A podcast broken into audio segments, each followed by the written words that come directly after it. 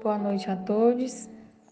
Esse é o Evangelho sequenciado do Coletivo Girassóis, Espíritas pelo Bem Comum, do dia 21 de abril de 2022.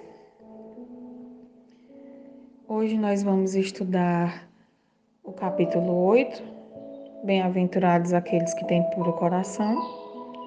Escândalos.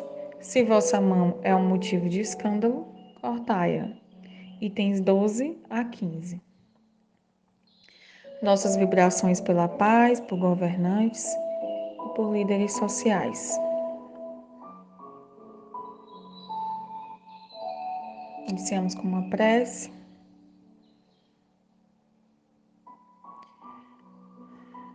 Deus, Pai de infinito amor, nós te agradecemos por mais um dia e por mais um momento de aprendizado do Evangelho do Cristo que vamos iniciar. Pedimos tua permissão, com o auxílio dos bons espíritos, para darmos início a esse estudo. E desejamos que essas reflexões alcancem vários corações. Assim seja.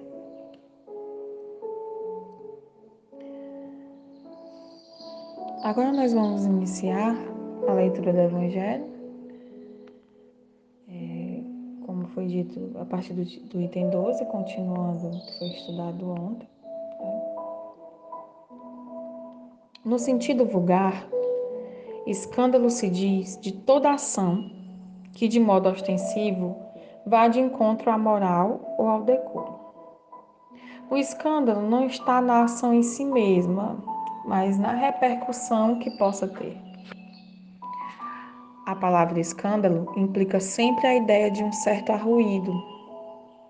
Muitas pessoas se contentam com evitar o escândalo, porque este lhes faria sofrer o orgulho, lhes acarretaria perda de consideração da parte dos homens desde que as suas torpezas fiquem ignoradas, é quando basta para que se lhes conserve em repouso a consciência. São, no dizer de Jesus, sepulcros branqueados por fora, mas cheios por dentro de podridão. Vasos limpos no exterior e sujos no interior. No sentido evangélico, a acepção da palavra escândalo tão amigo de empregada é muito mais geral, pelo que em certos casos não se lhe apreende o significado. Já não é somente o que afeta a consciência de outrem, é tudo o que resulta dos vícios e das imperfeições humanas. Toda reação má de um indivíduo para outro, com ou sem repercussão. O escândalo, nesse caso, é o resultado efetivo do mal moral. É preciso que haja escândalo no mundo, disse Jesus, porque imperfeitos como são na terra, os homens se mostram propensos a praticar o mal, e porque árvores más só maus frutos dão. Deve-se, pois, entender por essas palavras que o mal é uma consequência da imperfeição dos homens, e não que haja para estes a obrigação de praticá-lo. É necessário que o escândalo venha, porque, estando em expiação na terra, os homens se punem a si mesmos pelo contato dos seus vícios, cujas primeiras vítimas são eles próprios, e cujos inconvenientes acabam por compreender quando estiverem cansados de sofrer devido ao mal. Procurarão remédio no bem. A reação desses vícios serve, pois, ao mesmo tempo de castigo para uns e de provas para outros. É assim que do mal tira Deus o bem, e que os próprios homens utilizam as coisas más ou as escolhas. Sendo assim, dirão: o mal é necessário e durará sempre. Portanto, se desaparecesse, Deus se veria privado de um poderoso meio de corrigir os culpados. Logo, é inútil cuidar de melhorar os homens. Deixando, porém, de haver culpados, também desnecessários se tornariam qualquer castigo. Suponhamos que a humanidade se transforme e passe a ser constituída de homens de bem. Nenhum pensará em fazer mal ao seu próximo, e, e todos serão ditosos por serem bons. Tal a condição dos mundos elevados, onde já o mal foi banido. Tal virá a ser a terra, quando houver progredido bastante, mas ao mesmo tempo que alguns mundos se adiantam, outros se formam, povoados de espíritos primitivos, e que, além disso, servem de habitação, de exílio e de expiatória a espíritos imperfeitos, rebeldes, obstinados no mal, expulsos de mundos que se tornaram felizes.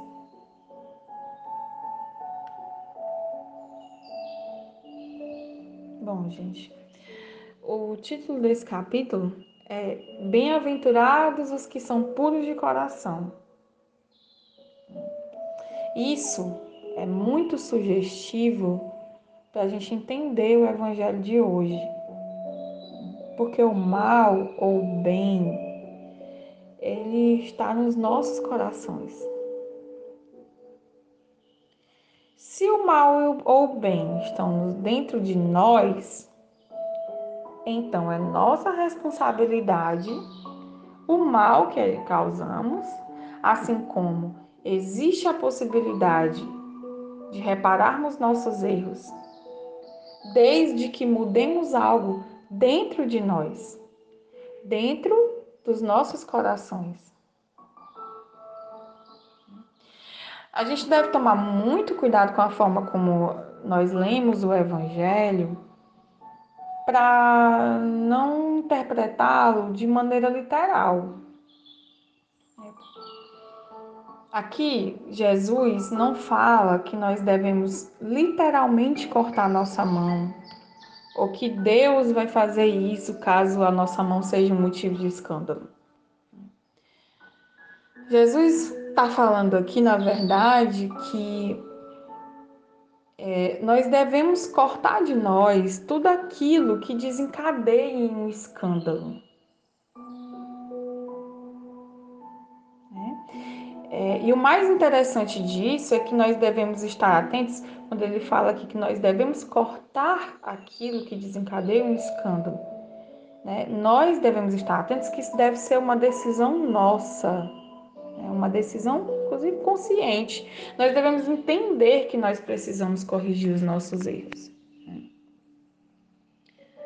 Tem uma parte aqui no Evangelho que Kardec fala né, que o escândalo o que é o escândalo? É todo o resultado de uma má ação, mesmo que tenha tido repercussão ou não.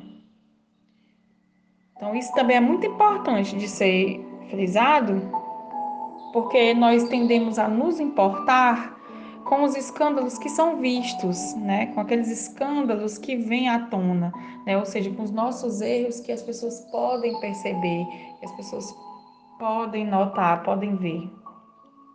Mas existem escândalos que ficam conosco, seja porque ficou só no nosso pensamento, né? Foi algo que a gente só pensou de ruim em fazer, ou porque não veio à tona, né? Porque foi algo que a gente fez e, e ninguém descobriu, mas que podem ter efeitos tão nocivos ou mais nocivos do que aqueles que foram repercutidos.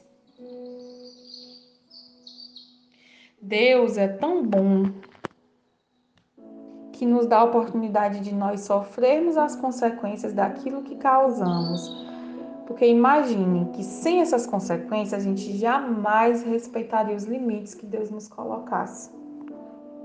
Fazendo uma analogia, né, nós só respeitamos as regras de trânsito, por exemplo, porque a gente pode sofrer consequências, como por exemplo uma multa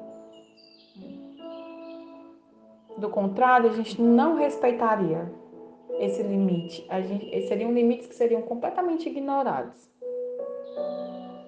Da mesma forma, só nos tornamos puros de coração e elimina, eliminamos de nós aquilo que é motivo de escândalo quando nós sofremos as consequências das nossas má, más condutas e podemos compreender a necessidade de mudar. Então, a gente Deus ele não nos é, como é que eu posso dizer não nos obriga a mudar simplesmente sem a gente fazer parte desse processo de maneira ativa. Né? A mudança, ela ocorre primeiro dentro de nós, a gente precisa participar ativamente desse processo. Então, a reflexão que eu trago hoje nesse evangelho é sobre a necessidade de compreendermos a dimensão que uma má ação nossa pode tomar e a importância de cortarmos de nós tudo aquilo que for ferramenta para realizar uma má ação, né, para realizar um escândalo.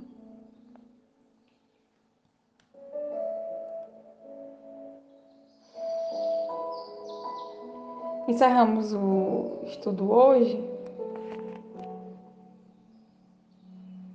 Vamos fazer uma prece de encerramento. Bem-aventurados são aqueles que têm puro coração. Te pedimos, Deus, que nos permita cada dia mais alcançar essa pureza no nosso coração que possamos identificar nossas más condutas e cortar de nós tudo aquilo que for motivo de escândalo. Gratos estamos pelo estudo de hoje. Desejo a todos uma boa noite e um sono reparador. Assim seja.